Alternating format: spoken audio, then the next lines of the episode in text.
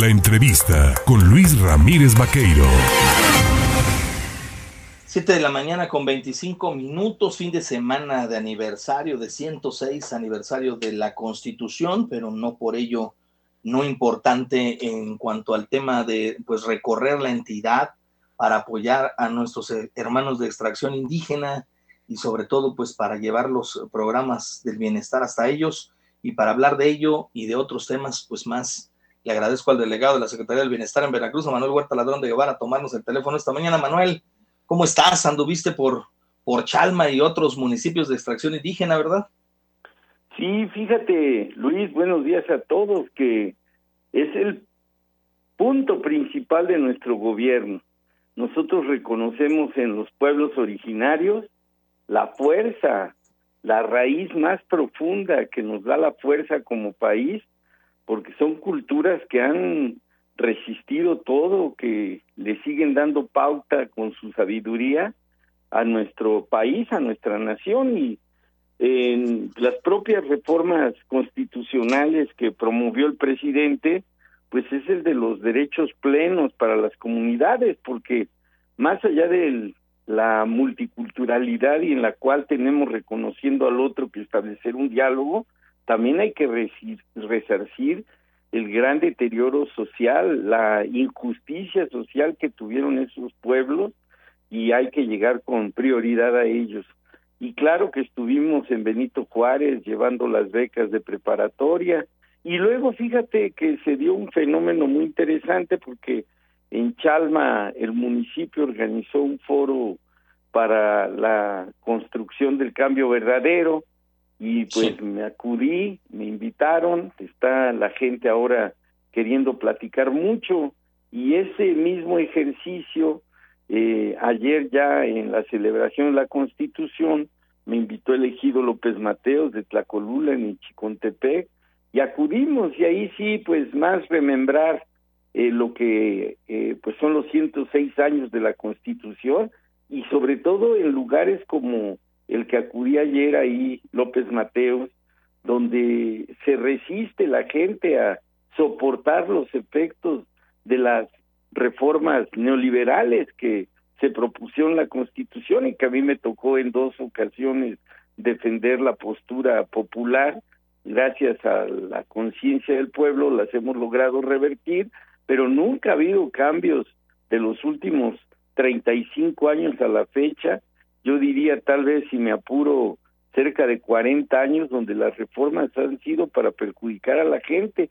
Sin embargo, la gente con su sabiduría resiste y en el caso concreto ayer, a pesar de que en el en la 55 legislatura reformaron la Constitución para privatizar la tierra, pues muchos núcleos agrarios sostienen la propiedad ejidal y hoy con más fuerza ese nivel organizativo se está reflejando en beneficio de ellos mismos para producir, para generar valor agregado a sus mercancías.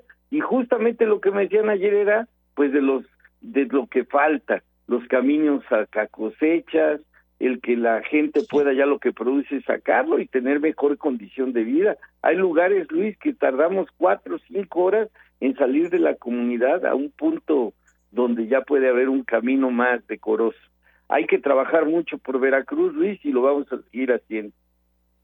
Oiga, a ver, en, ese, en ese tenor, precisamente los programas del bienestar, pues eh, deben de apoyar con más interés, ¿no? A las comunidades indígenas. ¿Cómo va la entrega de apoyos en estas zonas, en estas comunidades, sobre todo? Sobre todo en esto a los adultos mayores, pero a la producción de, la producción de la tierra. Lo acabas de decir, hoy iniciamos, eh, y esto es muy importante, y gracias Luis por informarle a la gente, el pago del subsidio a producción para el bienestar. Y fíjate que es un padrón de cerca este año de 175 mil ciudadanos. El 95% de ellos son personas que tienen menos de 5 hectáreas. El 60% son comunidades indígenas los que lo reciben. El 30% son mujeres. Es una derrama de cerca de 1.200 millones de pesos, pero además ellos ya en automático pasan a ser parte del programa de fertilizantes, pero nada más los que siembran granos básicos. O sea, porque entre los pobres hay más pobres. No es lo mismo tener hectáreas para el café o para el azúcar, que son más para el mercado, que tener para la autosubsistencia, como es el maíz, el frijol, lo que es la milpa.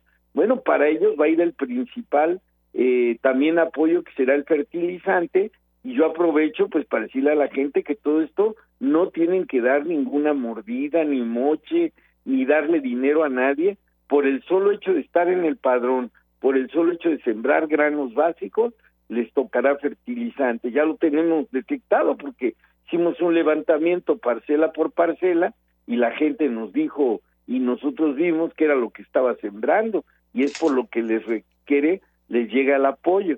¿De cuánto es el apoyo, Manuel? El, de granos básicos es seis mil pesos para arriba. Entre menos tierra, más te toca. El de café son seis mil doscientos pesos y el de caña siete mil trescientos pesos. Aparte apoyamos la miel, el cacao, otros productos, pero fundamentalmente son estos, Luis. Sí. Ahora bien, e, e, es indispensable que para que esta este engranaje camine bien a las personas en estas comunidades, se les acerque pues el Banco del Bienestar, pues para que puedan ellos retirar y hacer efectivo estos recursos. ¿Cómo va el tema de la instalación de las pues mira, Ahorita, por ejemplo, todo este padrón de productores ya van a recibir como medio de pago su tarjeta del Banco del Bienestar, porque tienes toda la razón.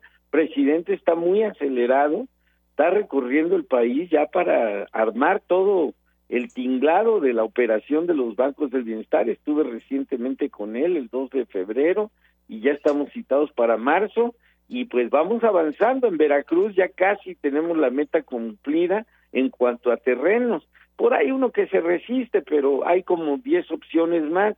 Yo lo lamento porque la gente quiere que se haga el banco y alguna autoridad por ahí, la de Tlaltetela, que no ha, eh, ha puesto sus intereses personales por delante con el enojo de la comunidad. Pero son temas que nosotros no nos metemos, hay que la gente se ponga de acuerdo, porque lo único que les hemos pedido es el terreno y la gente está muy contenta con la construcción de los bancos de bienestar. Seguramente esta semana haré algunas inauguraciones y pronto vamos a estarles informando de esto y más cosas.